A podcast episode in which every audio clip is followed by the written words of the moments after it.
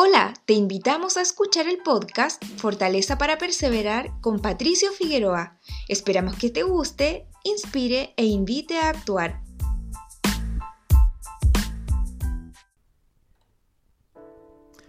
En 1 Corintios 15 y 16 dice, Y si Cristo no resucitó, vana es entonces nuestra predicación y vana también vuestra fe. Toda la teología cristiana se basa en el supuesto hecho de la resurrección. Si esta no hubiese sucedido, la religión sería vana al igual que nuestras creencias en Jesucristo. Existen muchas teorías en cuanto a la muerte de Jesús y si esta realmente sucedió o no.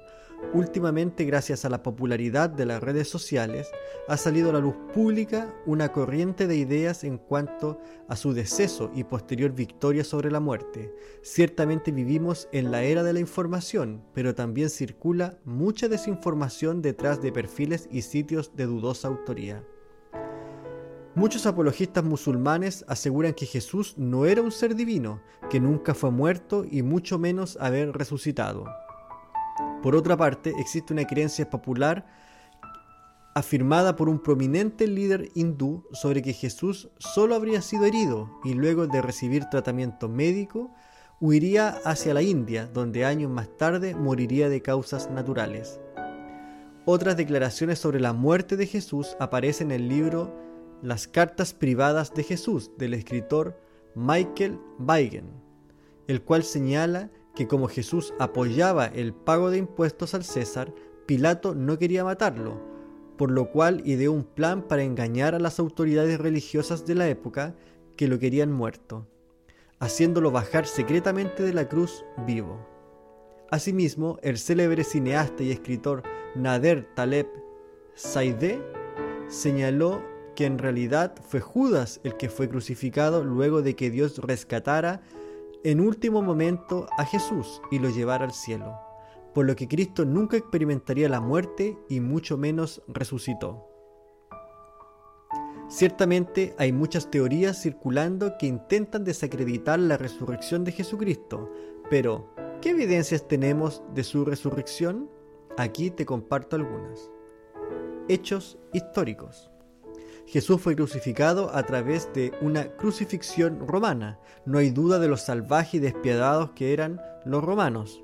Así lo afirman muchos historiadores de la época como Tácito, quien escribió que Jesús fue sometido a la penalidad máxima en el reinado de Tiberio.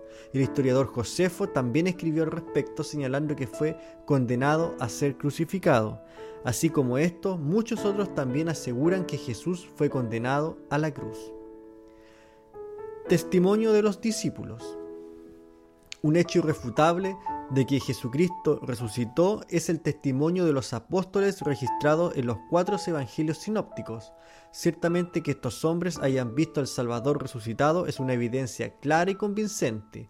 Además que sostuvieron este testimonio durante toda su vida y lo sellaron con su muerte.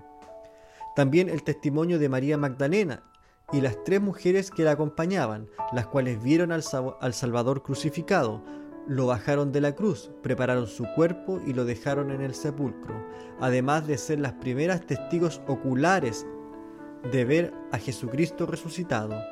Si él hubiese quedado vivo después de la sanguinaria lapidación por parte de los romanos, es muy poco probable que hubiese sanado rápido de esas heridas como para presentarse ante estas mujeres.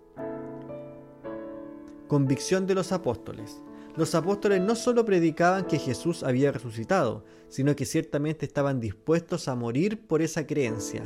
Recordemos que Saulo de Tarso, que posteriormente se llamaba Pablo, fue un perseguidor de la iglesia, y esto es un hecho realmente anecdótico, pues pasó de ser perseguidor de los primeros cristianos a ser un mártir de Jesucristo. Es muy poco probable que alguien esté dispuesto a morir por una mentira, y más aún que estos doce apóstoles pudieran sostener esa mentira por muchos años y estuvieran dispuestos a morir por ella. No tiene ninguna lógica.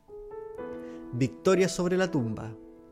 Muchos arqueólogos han podido determinar a través de excavaciones en lugares del primer siglo que dan cuenta de cómo habría sido la tumba de Jesucristo, se cree que una gran piedra en forma de disco cubría la tumba y que se necesitaría muchos hombres para poder moverla y reabrir la tumba. Además de la dificultad producto del peso físico, existía una seguridad proporcionada por guardias que custodiaban la misma. Es más, cuando los guardias informan de la resurrección de Jesús a los judíos, estos le pagan para que mientan e informen que se habían dormido y que los discípulos habían aprovechado este momento para robarse el cuerpo. Te invito a escuchar la segunda parte. Gracias por ser parte de esta comunidad. Nos encantaría que pudieras compartirlo con tus amigos y conocidos. Puedes suscribirte, calificarnos y dejarnos un comentario en cualquier plataforma que nos estés escuchando. Si deseas escribirnos, lo puedes hacer a hola@soypatriciofigueroa.com.